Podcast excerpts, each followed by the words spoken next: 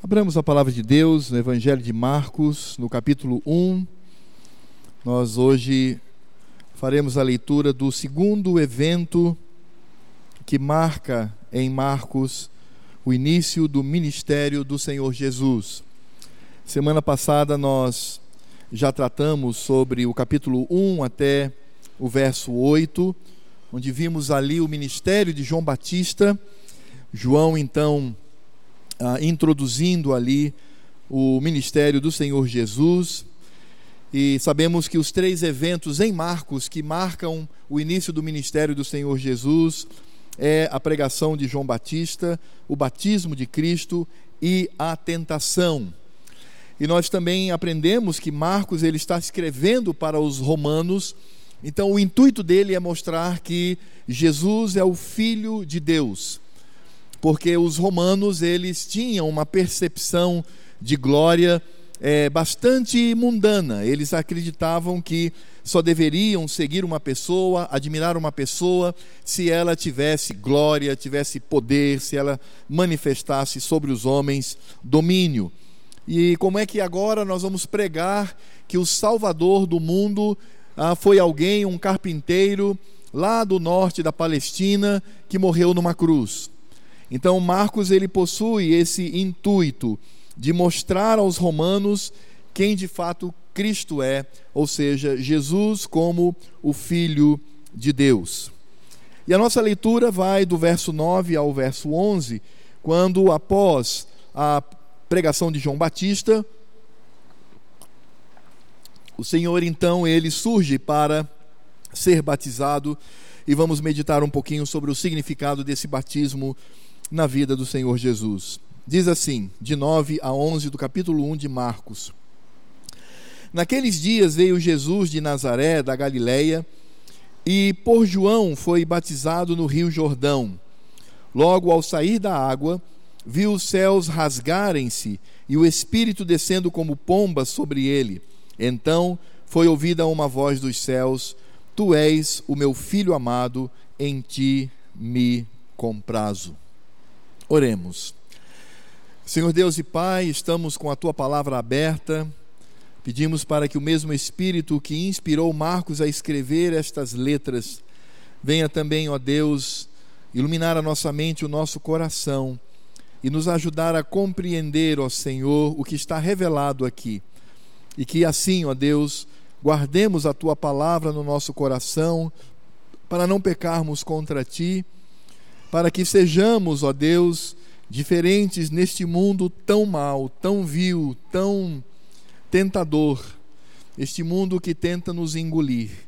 Mas pedimos, ó Pai, para que o Senhor nos preserve na tua graça e na tua misericórdia, sobretudo amando a tua palavra e compreendendo o que ela diz e, acima de tudo, obedecendo-a, ó Deus, porque esta é a tua vontade. Ajuda-nos ajuda nisto, ó Deus, é o que eu te peço, em nome de Cristo. Amém. Meus irmãos, o momento do batismo de Cristo, ele está determinado aqui por Marcos. Como eu disse semana passada, Marcos ele é muito econômico ao escrever. E ao mesmo tempo ele é muito intenso. Ele muda de assunto e já traz toda a intensidade daquele evento Portanto, quando ele termina sobre as palavras de João Batista, então em três versículos, de forma é, bastante contundente, ele fala do batismo de Jesus. E é interessante pensar que ele usa uma expressão no verso 9, naqueles dias. E essa expressão naqueles dias vai mostrar que, na verdade, Cristo aparece no momento em que João ele está exercendo o seu ministério. No momento em que João ele está ali pregando arrependimento, batizando as pessoas no Jordão, e era também batismo de arrependimento, e assim ele estava preparando o caminho do Messias. Interessante pensar que João Batista, ele não começa de imediato falando do Senhor, embora o Evangelho de João nos mostre que ele fala: Eis o Cordeiro de Deus que tira o pecado do mundo. Mas é interessante também perceber que no Evangelho de João, João Batista reconhece com toda a contundência quem de fato é Cristo no momento em que o Espírito Santo desce sobre ele. Nós não podemos nos esquecer que João Batista e Jesus eram primos, eles eram da mesma família. E João Batista conhecia muito bem a Jesus. Eles devem ter convivido juntos durante muito tempo, podem ter brincado como criança. Então, eram da mesma família, mas nós percebemos que João Batista reconhece que Jesus é o Messias, que Jesus é o Cristo. Então, nesse sentido, nós podemos perceber o que Marcos faz como uma transição entre o ministério de João Batista e o ministério do Senhor Jesus. A palavra de Deus nos diz que Jesus, quando desceu para ser batizado, ele tinha aproximadamente 30 anos. Isso nós encontramos, esse registro lá no Evangelho de Lucas, capítulo 3, verso 23. Diz lá que Jesus começa o seu ministério com 30 anos de idade. E aí o texto nos dá a entender, e todos os outros evangelhos também, mostram que Jesus, que morava ali ao norte, e vejam que uh, Marcos vai identificar isso, dizendo: naqueles dias veio Jesus de Nazaré da Galileia. Então, o Senhor Jesus, que morava em Nazaré, na Galileia, tendo uma vida. É, com anonimato extremo, era uma pessoa comum, era uma pessoa ali da aldeia. Possivelmente Jesus, ele seguia o ofício de seu pai, era um carpinteiro, ele estava ali misturado com as pessoas, ninguém o conhecia. Ninguém sabia quem ele era, salvo, obviamente, creio eu, a sua própria família. E aí então, quando ele completa 30 anos de idade, as Escrituras dizem então que ele sai da sua terra, sai do norte e vem até João Batista para ser batizado. Inclusive, Mateus vai dizer que Jesus sai com este propósito. A impressão que nós temos é que Jesus ouviu lá da sua cidade, em Nazaré da Galileia, ouvindo é, que alguém estava é, é, pregando e batizando no Rio Jordão, e possivelmente Jesus toma conhecimento de que era João Batista, o seu primo, e aí então ele tem o discernimento de que naquele momento ele deveria é, se apresentar como o Messias. Então é interessante pensar que o batismo de Jesus é o momento em que ele sai do anonimato, em que ele sai da sua cidade, da sua região, e ele passa agora a exercer o seu ministério. Jesus deve ter andado cerca de 160 quilômetros a pé, ou a cavalo, ou no lombo de um burro, ou de um camelo, não sabemos, mas possivelmente não, porque era um homem pobre, talvez no máximo um burrinho, e ele sai então da sua região e ele vem até João Batista para ser batizado, e ali então há a manifestação do Messias, a manifestação do seu trabalho. E isso é interessante porque quando nós olhamos para as Escrituras, nós vamos perceber que elas não falam nada acerca da infância de Jesus e nem da sua adolescência. O que nós temos são poucos registros, como por exemplo o fato de que Herodes tentou matar ao Senhor, ele possivelmente deveria ter entre um ano a dois anos de idade. Seus pais fogem para o Egito e depois voltam, e Mateus então identifica isso como o cumprimento de uma profecia. Depois nós temos o Senhor Jesus discutindo com os doutores com 12 anos de idade, e aqueles doutores da lei então maravilhados com a vida dele, mas temos apenas isso. Depois não temos mais nenhum registro. É interessante como nós vemos tantas pessoas que especulam sobre o que Jesus fez nesse período. Tem gente que diz que ele foi para o Extremo Oriente, tem gente que diz que ele foi para os essênios lá em Qumran, tem gente que diz que ele foi aprender mágica para poder realizar. Há tantos discursos é, estranhos, mas os evangelhos eles não afirmam isso. O que os evangelhos dizem é que Jesus estava ali é, em Nazaré da Galileia, ele estava naquela região, ele morou ali ali, junto com seus pais, é, trabalhando junto com José, e aí, quando fez 30 anos, então ele vai e se manifesta como o Messias. Então, o Evangelho não tem nenhuma preocupação em entender como se fosse um momento mágico na vida do Senhor Jesus. Não, ele teve uma vida normal, era uma criança normal, um adolescente normal, um jovem normal. Obviamente, falo como homem, o Cristo homem, e ele então morou ali com seus pais, e aí no momento certo, no momento determinado pelo Senhor, ele se manifesta como o Messias, ele se manifesta como o Cristo. Agora, a pergunta que nos cabe aqui nesse texto, dos versos 9 a 11, que Marcos nos traz, a pergunta que ecoa no nosso coração e na nossa mente é esta: por que Jesus se batizou? Então, essa é a pergunta. Qual foi o objetivo do Senhor Jesus em se submeter ao batismo de João? E nós precisamos compreender que o batismo de João era um batismo para arrependimento. João Batista então pregava, ele pregava de forma muito dura, muito agressiva às pessoas, chamava-os de filhos de cobra, dizia que o machado estava à raiz, dizia que o Senhor vinha, inclusive mencionando sobre o próprio Cristo, ele diz: ele batiza com o Espírito Santo, mas também batiza com fogo, ele vem com juízo, ele tem uma pregação é, um tanto dura, e o que ele de fato estava tentando fazer com que Deus suscitasse no coração daquele povo era arrependimento. Então as pessoas ouviam aquilo, iam até ele, ele dava mais uma palavra, as pessoas demonstravam arrependimento e ele então as batizava. Então, o batismo de João não é o batismo cristão, não é o nosso batismo, era o batismo do Velho Testamento, era um ritual de purificação do Velho Testamento, apontando para o arrependimento daquelas pessoas. Então nós não podemos dizer em absoluto que Jesus ele foi até João Batista porque estava arrependido de alguma coisa. Nós não podemos afirmar que João, que o Senhor Jesus, ele tinha algo que confessar, algum pecado a confessar e ali então ser batizado. Isso seria um absurdo, porque nós sabemos que Jesus não tinha pecado.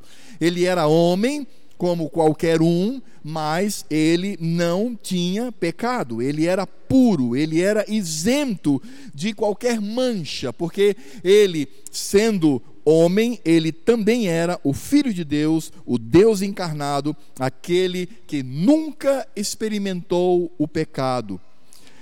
Mas aí continua a dúvida: bem, mas e por que então ele foi batizado? Qual foi o objetivo? Alguns comentaristas dizem que Jesus ele foi batizado para dar exemplo. É como se ele fosse a João Batista e dissesse: Olha, eu vou me deixar batizar aqui, para dar exemplo, não só exemplo do seu batismo, mas eu mesmo vou assumir um batismo lá no futuro. Eu também, não, não, não necessariamente ele, mas os discípulos de Jesus batizavam também.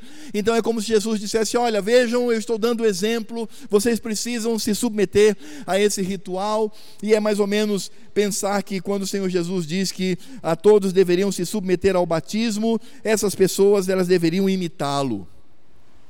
Bem, esse, esse, essa explicação ela é um tanto estranha, porque nós não vamos encontrar em nenhum lugar das Escrituras afirmando que Jesus ele se submete a um batismo, sobretudo de arrependimento, para de alguma forma dar exemplo, e isso traz dois problemas. Primeiro, é porque o batismo de João Batista era de arrependimento, então Jesus não podia se arrepender. E segundo é que o batismo de João não era o batismo de Cristo. Os irmãos se lembram quando Paulo encontra uma comunidade e diz assim: Vocês foram batizados? Sim. É, com que batismo? O de João. Então o que, que Paulo faz? Ele rebatiza todo mundo com o batismo de Cristo. Então isso soa um tanto estranho.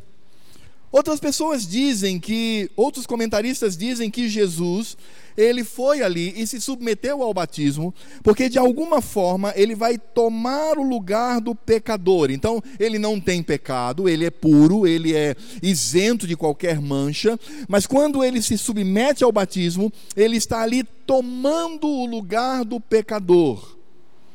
Então, nesse sentido, ele toma o lugar do pecador, se submetendo simbolicamente a um batismo de arrependimento.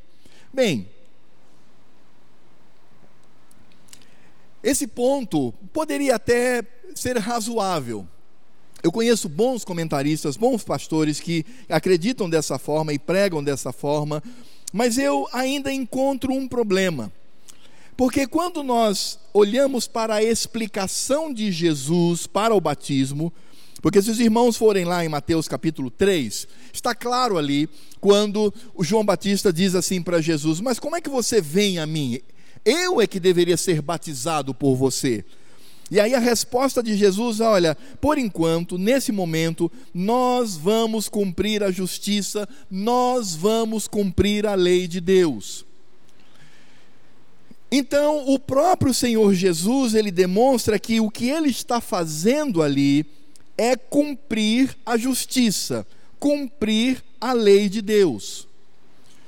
Então, fica um tanto esquisito pensar que Jesus ele está ali cumprindo a justiça, cumprindo a lei do Senhor, se tomando ali naquele lugar, naquele ato, simplesmente o lugar daquele que deveria se arrepender e daquele que deveria é, segui-lo. Possivelmente poderíamos dizer que esse argumento de que Jesus ele toma o lugar do pecador e ele se submete então a esse batismo de arrependimento é muito parecido com o primeiro.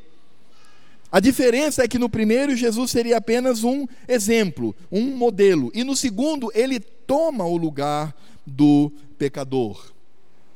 E meus irmãos, eu, apesar de ah, perceber que há uma tentativa de se definir por que o Senhor Jesus ele foi batizado, mas eu tenho dificuldades com essas duas interpretações.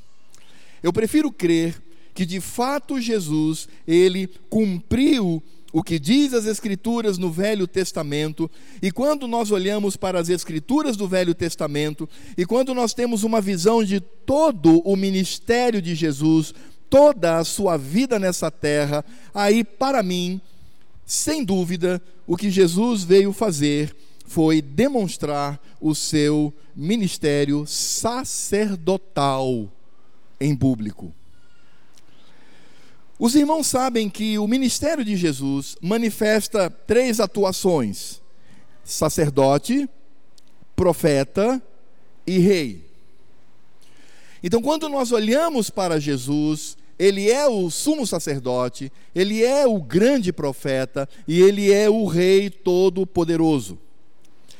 Quando nós olhamos para o restante da vida de Jesus, nós vamos perceber que cada ministério, tanto o sacerdotal quanto o de profeta e o real, como rei, esses ministérios, nós temos a sensação, a ideia de que cada um deles foi confirmado por Deus. O que eu quero dizer é que cada ministério, como sacerdote, como profeta, como rei, houve um evento semelhante quando Deus vai demonstrar que de fato o seu filho é o sacerdote, o profeta e o rei. Se não vejamos, todos esses eventos que vão demonstrar esse ministério triplo de Jesus, cada um deles, nós vamos perceber que há um evento, há um acontecimento que indica aquele ministério. No nosso caso aqui, é o batismo, e nós vamos discorrer sobre isso, nós vamos ah, ah, ah, debater sobre essa questão de que o batismo, a água, ela traz esse elemento indicador de que Jesus ele está sendo batizado ali como um sacerdote. Depois nós temos o evento de Jesus na transfiguração. E na transfiguração nós temos Moisés e Elias, a lei e os profetas. Então, ali naquele momento, Deus diz assim: Esse é o meu filho amado em quem me comprazo, a ele ouvi. Então, é claro que ali está claro o ministério profético. E vejam, há uma indicação, não é mais água, porque a água foi para o sacerdócio, mas a presença das escrituras na pessoa de Moisés e na pessoa de Elias. O terceiro evento que nós encontramos também há um indicador ou um indicativo. Que é a entrada triunfal de Jesus em Jerusalém. Ele monta num jumentinho, virgem, ele entra e as pessoas então começam a dizer: Hosana, aquele que vem em nome do Senhor, bendito seja o filho de Davi, és o rei sobre todos e tal. Então há um evento que aponta não para o sacerdócio, porque isso foi a água, não para o profeta, porque isso foi, foram as escrituras em Moisés e Elias, mas a entrada em Jerusalém na cidade santa. Ele entra e é aclamado como rei. E aí os irmãos sabem, ou pelo menos alguns se lembram, que João, o evangelista, diz que naquele momento, quando Jesus está discutindo com algumas pessoas, ele diz: Pai, glorifica o teu nome. E aí diz que se ouve uma voz do céu dizendo: Eu já o glorifiquei e o glorificarei. Tanto que algumas pessoas dizem que aquilo é como se fosse um trovão. Muitos não entenderam que ali era a voz de Deus. Então, vejam, se nós olharmos para a vida de Jesus como um todo, nós vamos perceber isto vamos perceber que há um, um evento indicador, onde indica o ministério de Jesus, ou o sacerdócio, ou o de profeta, ou o ministério de rei, como rei, e nós vamos encontrar também um segundo elemento muito importante: é que nos três eventos no ministério de Jesus há testemunhas. Cristo, quando é batizado por João Batista, as testemunhas veem o que acontece. Quando Jesus está com Moisés e Elias para o ministério profético, há testemunhas, três discípulos estão com ele, e no momento em que ele entra em Jerusalém, há uma multidão de testemunhas. Portanto, foi um ato público. E há um ponto aqui muito mais belo. É que nos três eventos, não temos apenas uma prática que indicava o ministério, aquele ministério específico, não apenas foi um evento público com testemunhas, mas nos três, Deus Pai fala do céu. É o momento em que Cristo se cala ele fica em silêncio e se ouve uma voz no céu. Então, na entrada triunfal, um evento público com testemunhas, com um indicativo que é a entrada de Jesus em Jerusalém aclamado como rei, temos uma voz do céu que fala sobre glorificação.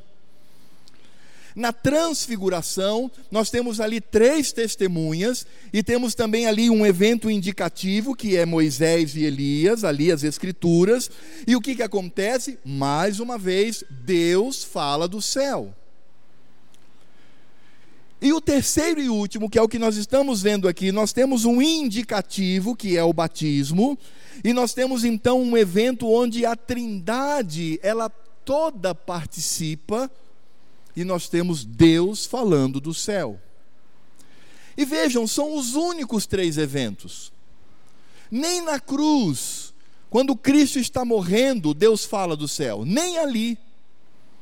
Portanto, eu não tenho nenhuma dúvida, é, olhando não apenas focando a narrativa do batismo de Jesus, mas olhando para toda a sua vida e eventos que se assemelham em, que, em algumas questões, eu não tenho nenhuma dúvida de que aqui o que nós temos é a manifestação do ministério sacerdotal de Cristo. Portanto, o primeiro ministério que Jesus apresenta em público é o sacerdotal. O segundo é o de profeta na transfiguração. E o terceiro e último, próximo à sua morte, é o ministério de rei. Bem, mas como é que nós podemos fazer um paralelo entre o que Jesus fez aqui e aquilo que as escrituras elas nos ensinam? Abra a, sua, a palavra de Deus lá em Levítico, capítulo 8. E agora nós vamos ver como existe uma conexão clara entre o que está acontecendo aqui e o que Deus instituiu no Velho Testamento. Abra lá em Levítico capítulo 8. Levítico capítulo 8, a semelhança de Êxodo 29, de 1 a 37, está falando aqui da consagração do sacerdote, ou seja, como que eles deveriam no Velho Testamento consagrar um sacerdote. Então vamos ver isto, começando do verso 1 do capítulo 8 de Levítico. Disse mais o Senhor a Moisés: tomarão e seus filhos e as vestes e o óleo da unção, como também o novilho da oferta pelo pecado, e os dois carneiros e o cesto de pães asmos, e ajunta toda a congregação à porta da tenda da congregação. Fez, pois, Moisés como Javé lhe ordenara, e a congregação se ajuntou à porta da tenda da congregação.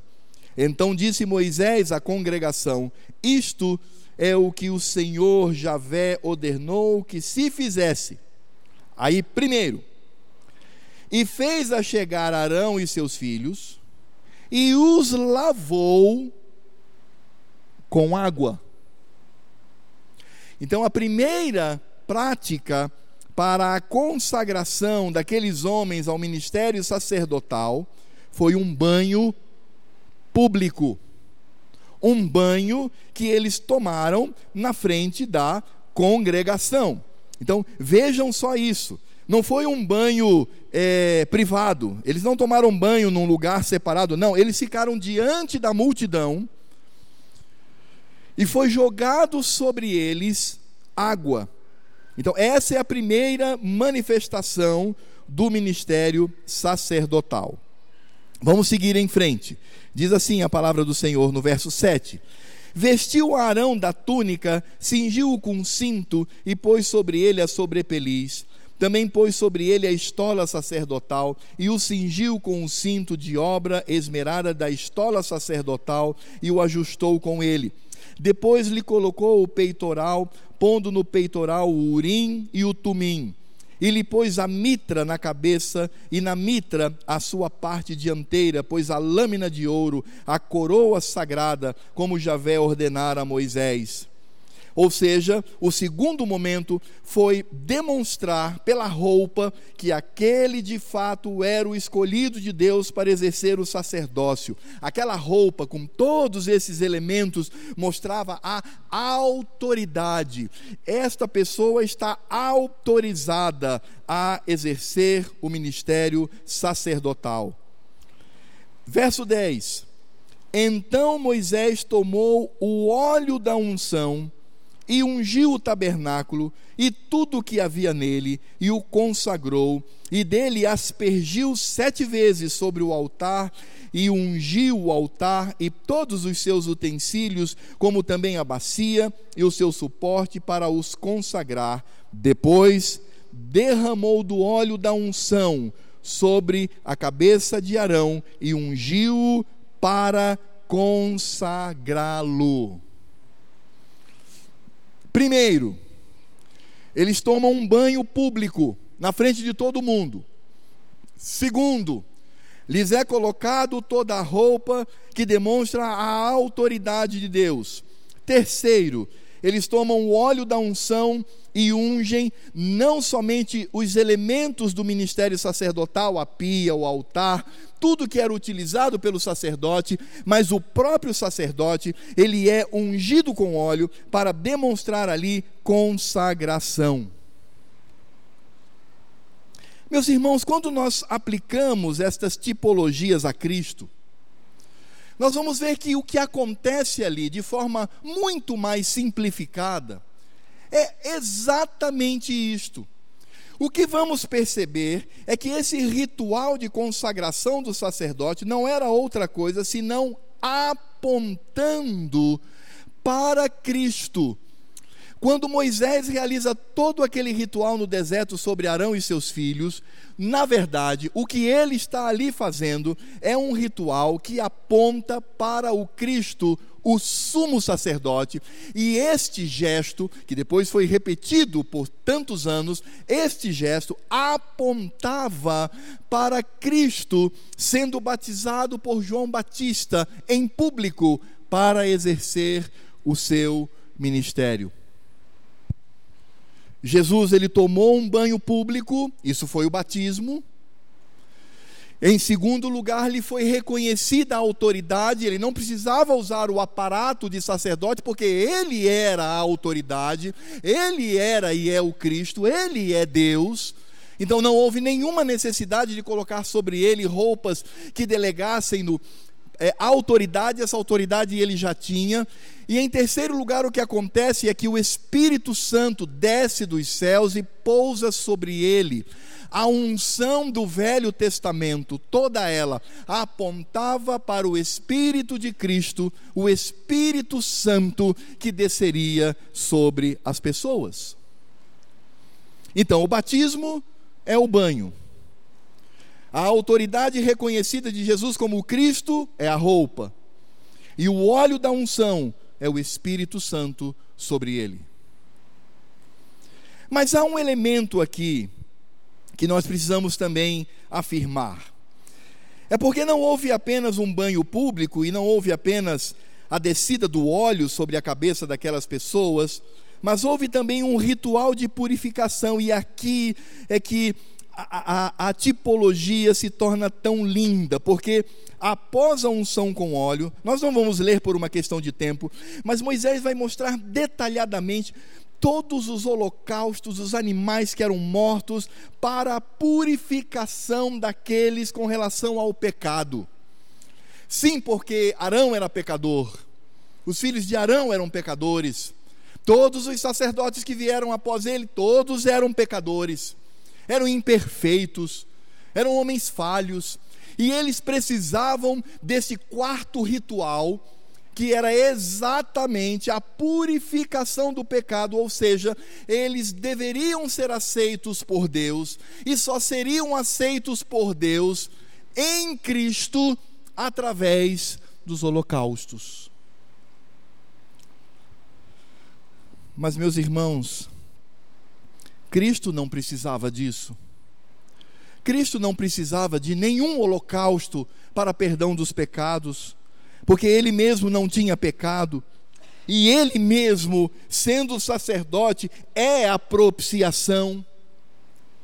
O que é lindo é que o sacerdote no Velho Testamento, que merecia morrer, ele merecia ser morto violentamente por causa do seu pecado, toda essa tragédia é transferida a um animal, a um, a um, animalzinho, a um cordeiro, a um carneiro, a um bezerro, é transferido para o animal. Esse animal é imolado, ele é imolado sobre o altar, e há todo aquele ritual quando pegavam o sangue e colocavam na orelha, na mão, nos pés, e eles borrifavam o sangue daquele animal por todos os utensílios, borrifavam sobre os sacerdotes, dizendo: vocês devem ser aceitos por Deus através da remissão de pecados pecados. Mas o que nós vamos encontrar aqui em Marcos é o Senhor dizendo do céu, palavras que são tão claras: Tu és o meu filho amado, em ti me comprazo, em ti tenho prazer, em ti tenho alegria em ti eu percebo que o meu coração se enche de júbilo, porque és o meu filho amado, és aquele que não tem pecado. Por isso, neste ritual tão simplificado, porque veja, o ritual que Jesus passa está tão simplificado comparado com todos aqueles aparatos e, e, e, todas aquelas cerimônias do Velho Testamento. O que Jesus faz é algo tão simples, ele já vem simplificando todo este processo e esse ministério sacerdotal não necessitava dos holocaustos, porque o Pai tinha prazer nele. Jesus se apresenta. João Batista diz: Não, não, não, é, eu é que tenho que ser batizado por você. Ele diz: Não, mas pode batizar. Nós vamos cumprir a justiça, nós vamos cumprir a lei. Jesus é, então, na frente de todos, passa pelo ritual de um banho. Então, esse foi o significado do batismo. Esse batismo de Jesus, nada, em absolutamente nada, tinha a ver com arrependimento. Nada tinha a ver com confissão de pecado. Nada tinha a ver sequer, penso eu, é, em Jesus, de alguma forma, dar exemplo daqueles que deveriam se arrepender. Não, aquele batismo foi um banho público para o início do ministério sacerdotal do nosso Cristo. Interessante porque Arão foi ungido juntamente com seus filhos, o óleo foi derramado. As escrituras dizem que o Espírito Santo, ele desce com a aparência de uma pomba e pousa e repousa sobre Cristo. Isso também é outro mistério. A pergunta é: por que uma pomba? Bem, muitos trazem tantas é, respostas para isto, mas eu, particularmente, acredito que aqui há uma alusão, mas isso é uma conjectura minha. Aqui há uma alusão a Noé quando ele está ali no final do dilúvio e ele percebe que a terra está sendo renovada, que a terra está agora habitável novamente, quando ele via uma pomba e ela volta com uma folhinha no bico e depois ela vai e não volta mais. Porque a pomba lá em Noé trouxe esperança, trouxe o renovar da vida, trouxe o renovar deste mundo, trouxe a promessa de Deus, porque em Noé nós temos no pacto do Senhor com o seu povo, nós temos a promessa de Deus em que ele não iria destruir o seu povo, mas o seu povo seria preservado por toda a eternidade, mesmo sendo pecador, mesmo sendo injusto, mesmo não merecendo, Deus iria preservar, e o animalzinho que se usa ali é uma pomba. Quem sabe quando Marcos diz que os céus se rasgam e desce então aquela pomba, quem sabe, quem sabe, não há alusão à esperança, à renovação, há um povo que será preservado pelo Senhor e o Espírito Santo então desce desta forma. Eu, particularmente, gosto de pensar desta maneira, nesta tipologia da pomba como uma avezinha que no dilúvio trouxe esperança, a esperança da renovação. Nós temos agora mais uma vez o Espírito Santo escolhendo essa forma para descer sobre Cristo, trazendo a esperança da renovação. Cristo, o sumo sacerdote, Cristo, aquele que se coloca em nosso lugar como alguém que nos leva à presença do Senhor. E aí poderíamos, de posse dessas informações, fazer uma segunda pergunta: e o que de fato Cristo faz como sacerdote? Porque voltando mais uma vez para que os irmãos entendam com clareza, o batismo de Jesus foi a manifestação pública do seu ministério sacerdotal. Todos os elementos estão contidos em Cristo. Todos os elementos do Velho Testamento estão contidos naquele ato. E o Senhor diz, inclusive: Este é o meu filho amado em quem me comprazo. Ele é o verdadeiro sacerdote e, ao mesmo tempo, o holocausto para a remissão de pecados. Eu tenho prazer nele. Ele não tem pecado, ele não deve nada, só me dá alegria. Portanto, ele é merecedor deste ato, desta ação. Mas o que de fato poderíamos pensar em termos de particularidade? Isso está claro lá em Hebreus, e eu peço para que você abra as Escrituras lá em Hebreus capítulo 4.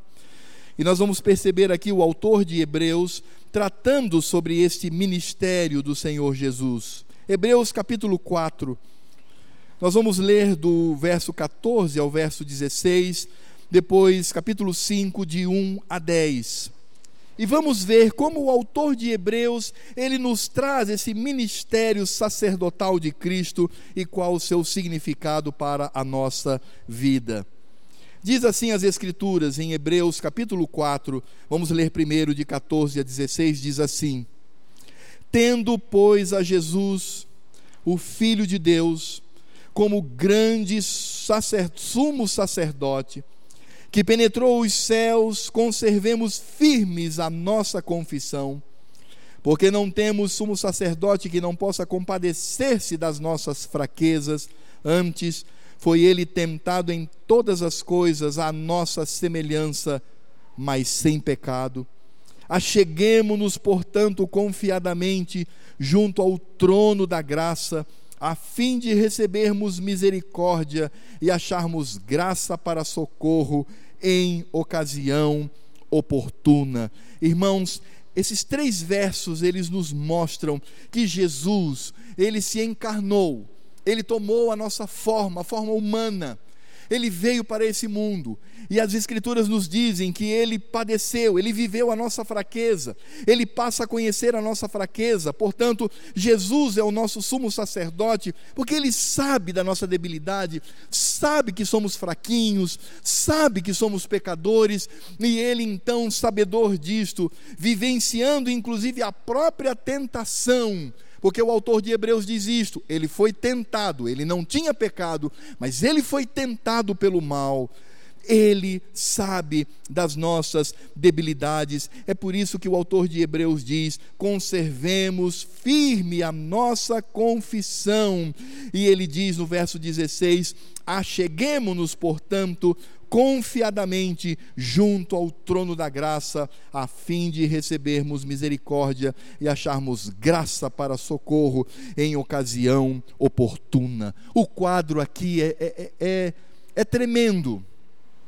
O que o autor de Hebreus está dizendo é que Deus Pai, o Todo-Poderoso, aquele que não suporta o pecado, assim como o Filho e o Espírito Santo também, mas olhando a função de cada um na Trindade, o Pai é aquele que por direito pode destruir o pecador.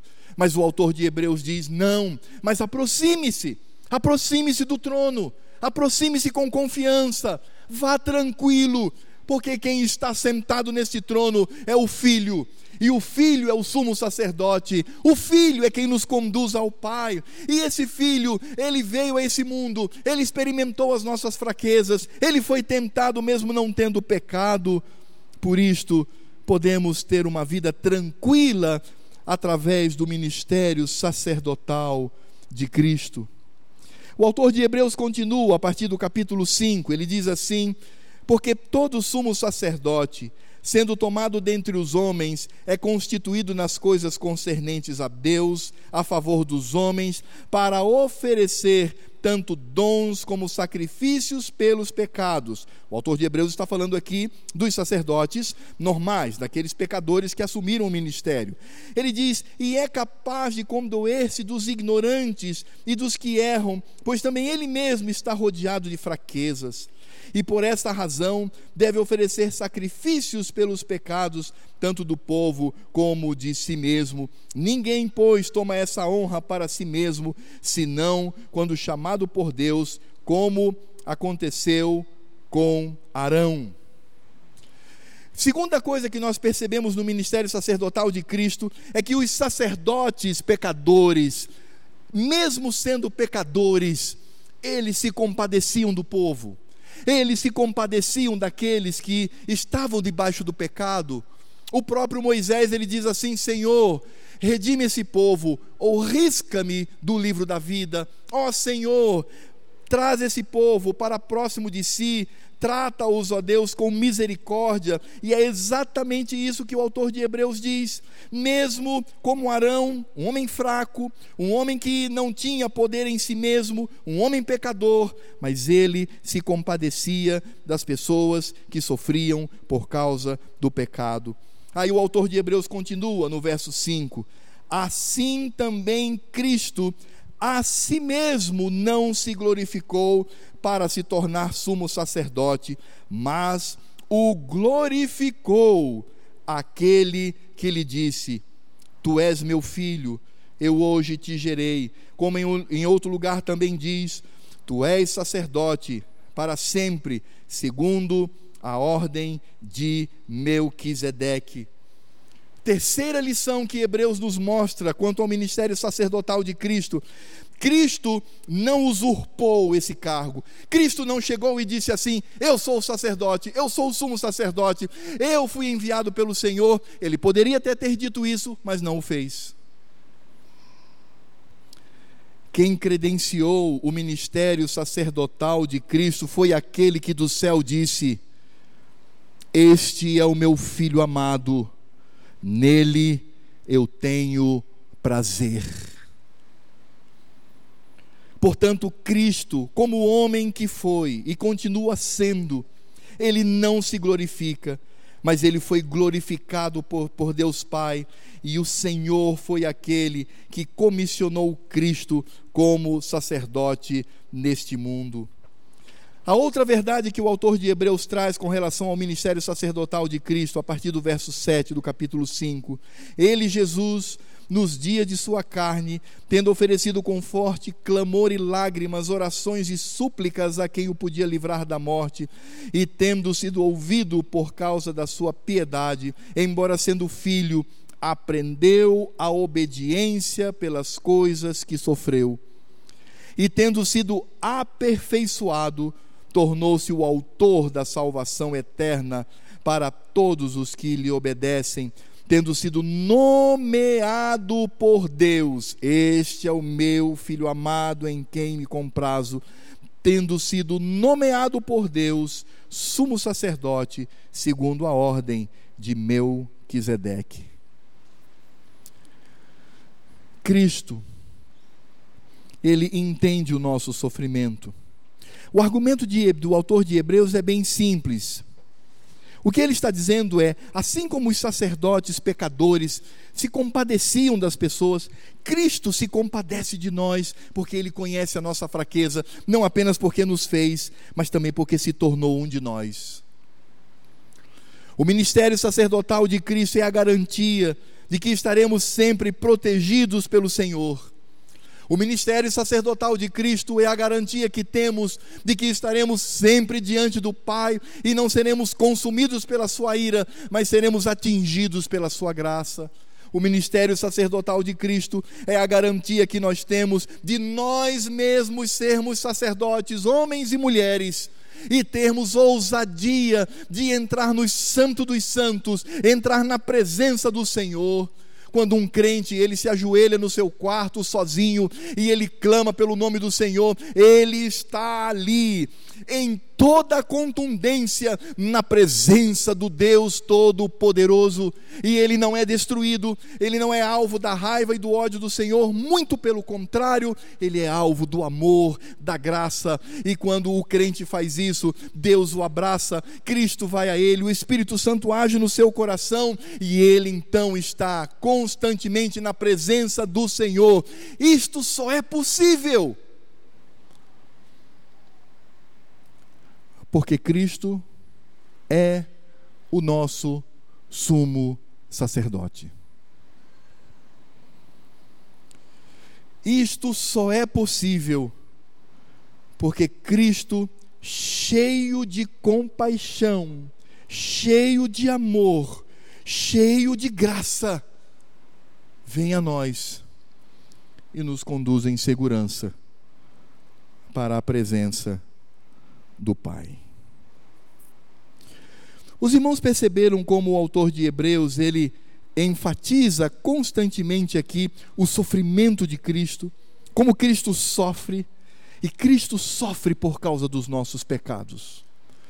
Cristo morre por causa dos nossos pecados. A humilhação de Cristo, que começa no momento em que ele se torna uma minúscula célula no ventre de Maria, quando ele, o Deus Todo-Poderoso, ele se diminui e torna uma célula que vai desenvolver, ele está vivendo a humilhação e o sofrimento, o padecimento como Deus quando o próprio Cristo, que vivia a comunhão com o Pai por toda a eternidade, ele mesmo se coloca como homem, e como homem ele vai se desenvolvendo, ele vai crescendo, ele vai alcançando, sem pecado, mas ele vai ali sofrendo tentação, caminhando, e Deus o conduzindo através do seu espírito, conduzindo o filho para o seu ministério, aperfeiçoando cada vez mais. Esse aperfeiçoar aqui não é porque era imperfeito, mas porque o ministério ministério de Cristo ele vai crescendo até o ápice, e o ápice do ministério de Cristo é a ressurreição. Por isso que Paulo diz lá em Filipenses, que o Senhor Jesus ele se humilhou, tomou a forma de servo, de escravo, morrendo morte e morte de cruz, mas após isto, o seu nome foi elevado sobre todo nome. Porque agora o Deus Filho é um homem também e que está à destra do Pai, como sacerdote. Cristo está ao lado do Pai, intercedendo por você. Sabe por que você está vivo hoje? Sabe por que você continua na fé dos apóstolos? Sabe por que você vai para o céu? Sabe por que isso é uma garantia? Ninguém aqui precisa ter medo disto. Eu me lembro que na minha infância, até já conversei muito com Sandra isso, nós já rimos bastante. Eu lembro que no passado dizia assim: se Jesus voltar esta madrugada, o que será de você? Ora, o que será de você é que você vai subir com ele. Porque ele está ao lado do Pai mencionando cada um pelo nome. Maria, José, Pedro, Francisco, ele está ali intercedendo por cada um. E quando nós cometemos pecado e nos arrependemos e vamos aos pés do Senhor com mãos sujas de sangue, Ele vai e como redentor e sumo sacerdote e o sacrifício, ele nos limpa, ele nos purifica de todo o pecado e somos recebidos pelo Pai. Meus irmãos, se não fora o ministério sacerdotal de Cristo, ninguém teria o direito de orar ao Senhor. É por isto que quando nós oramos, nós oramos em nosso nome, nós oramos em nome da Igreja Presbiteriana do Brasil, nós oramos em nome de algum profeta, não nós oramos em nome de Jesus. Porque eu oro, o Espírito Santo leva a minha oração e leva o carimbo, leva a assinatura. Quando o Senhor Deus recebe a nossa oração, a assinatura que ele vê não é Alfredo, Francisco, ele vê Cristo o sumo sacerdote, Deus olha e diz: Como eu tenho prazer neste nome. E ele nos recebe com alegria.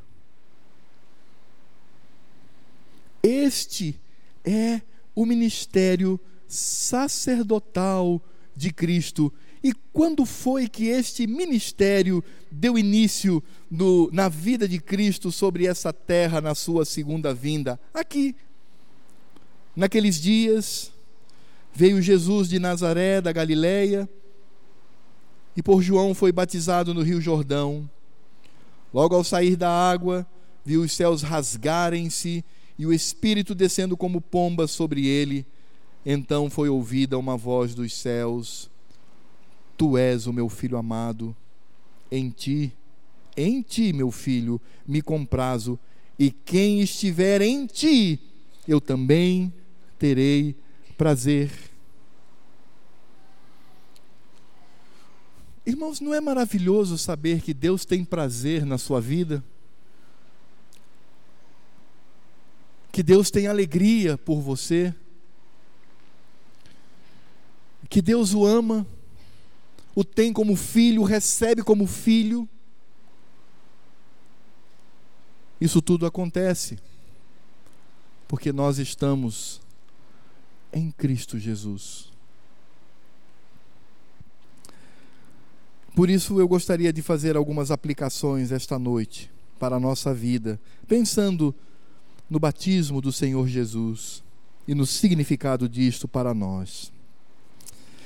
A primeira aplicação, irmãos, é que Cristo, enquanto esteve nesse mundo, ele foi humilhado e sofreu por nossa causa, por amor. Por isso, irmãos, não há nada que eu faça que seja suficiente o bastante para se comparar com o que Cristo fez por mim. Irmãos, nós precisamos aprender a amar a Jesus. Às vezes o nosso relacionamento com Cristo ele é meio é meio comercial, né? É, tu me salvas, então eu eu me submeto, eu creio que nós precisamos ser mais do que isto. Nós precisamos amar ao nosso Senhor, porque só Ele sabe. Porque ninguém conhece o sofrimento alheio, ninguém, ninguém conhece o que o outro está passando em termos de sofrimento. Ninguém conhece a dimensão do sofrimento de Cristo pela sua humilhação, pelo que ele passou nessa terra, tendo seus pés sujos de poeira, de barro, suando, tendo limitações humanas, passando fome, sendo ele o Deus criador de todas as coisas. Ele fez isso por nossa causa, ele fez isso porque ele é o sumo sacerdote que encarnou. Por isso nós precisamos amar a esse Jesus, entender o seu ministério, entender o que ele fez e amá-lo profundamente. É por isso que quando eu estou na escola eu não colo na prova. É por isso que quando eu estou na escola eu não me envolvo em brigas. É por isso que quando eu estou na escola, eu não me envolvo com aqueles coleguinhas da escola que só fazem coisas ruins, coisas pecaminosas, só falam coisas ruins contra as. Eu não faço isso porque eu amo o meu Senhor. É por isso que quando eu estou no meu trabalho, eu não me envolvo em falcatruas, eu não fico faz, faz, remexendo as coisas para o, o meu deleite, para o meu bel prazer. Eu não faço no meu trabalho aquilo que é escuso, porque eu amo ao meu Senhor. É por isso que em casa eu sou o melhor marido, eu sou a melhor esposa, eu sou o melhor filho, eu sou o melhor pai, porque eu amo a Jesus por tudo que ele fez por mim. O ministério sacerdotal de Cristo, irmãos, aponta para isso na minha vida. Nós também somos sacerdotes em Cristo. Ele nos deu este privilégio. Por isso, irmãos, precisamos compreender que esse ministério demonstra que Cristo é o Filho de Deus e nele o Senhor tem prazer. E em Cristo o Senhor tem prazer sobre a nossa vida, mesmo sendo pecadores, mesmo sendo fraquinhos, mesmo sendo falhos, mesmo sendo limitados, mesmo sendo às vezes teimoso, Deus nos ama. Porque há alguém há alguém que intercede por mim junto ao Pai. Meus irmãos, nós estamos seguros, nós estamos em paz, nós estamos tranquilos, porque somos protegidos pelo nosso sumo sacerdote, Cristo Jesus. Você está seguro. E eu acredito que nós não podemos compreender a dimensão do amor que Deus tem por nós. O que nós só podemos fazer é receber por fé esse amor e dizer: Senhor, muito obrigado porque possivelmente amanhã eu pecarei contra ti. Mas o Senhor há de me perdoar, porque eu tenho um sumo sacerdote que me ama, sabe das minhas fraquezas e intercede por mim. Não façamos disso, irmãos, motivo para pecar, porque isso é mundanismo, isso é ser ímpio. Não. Façamos disto para lutar por uma vida de santidade, para a glória do Senhor. Vamos orar. Quero convidar o irmão Laércio por favor, para vir aqui à frente e orar ao Senhor.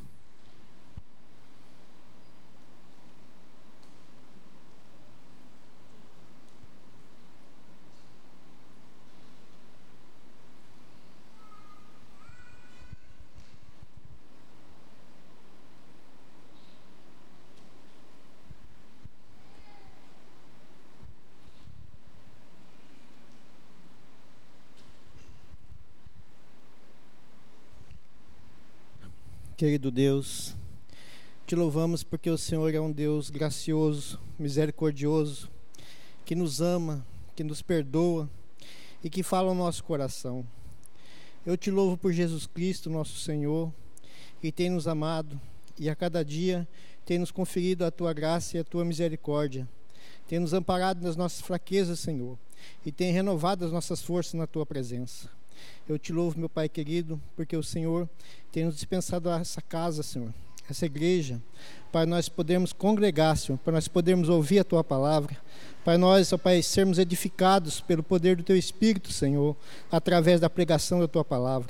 Te louvamos e te agradecemos, Senhor, e pedimos, ó Deus, que o Senhor nos abençoe, que o Senhor nos livre de todo mal e que o Senhor nos fortaleça para reconhecer a cada dia mais esse sacerdócio maravilhoso de Jesus Cristo, esse sumo sacerdote, Pai, que é o nosso Senhor e Salvador. Toda honra e toda glória eu te dou e agradeço por esse privilégio, por esta alegria de fazer parte do corpo de Cristo, do povo eleito do Senhor, para glorificar e engrandecer o teu nome neste lugar.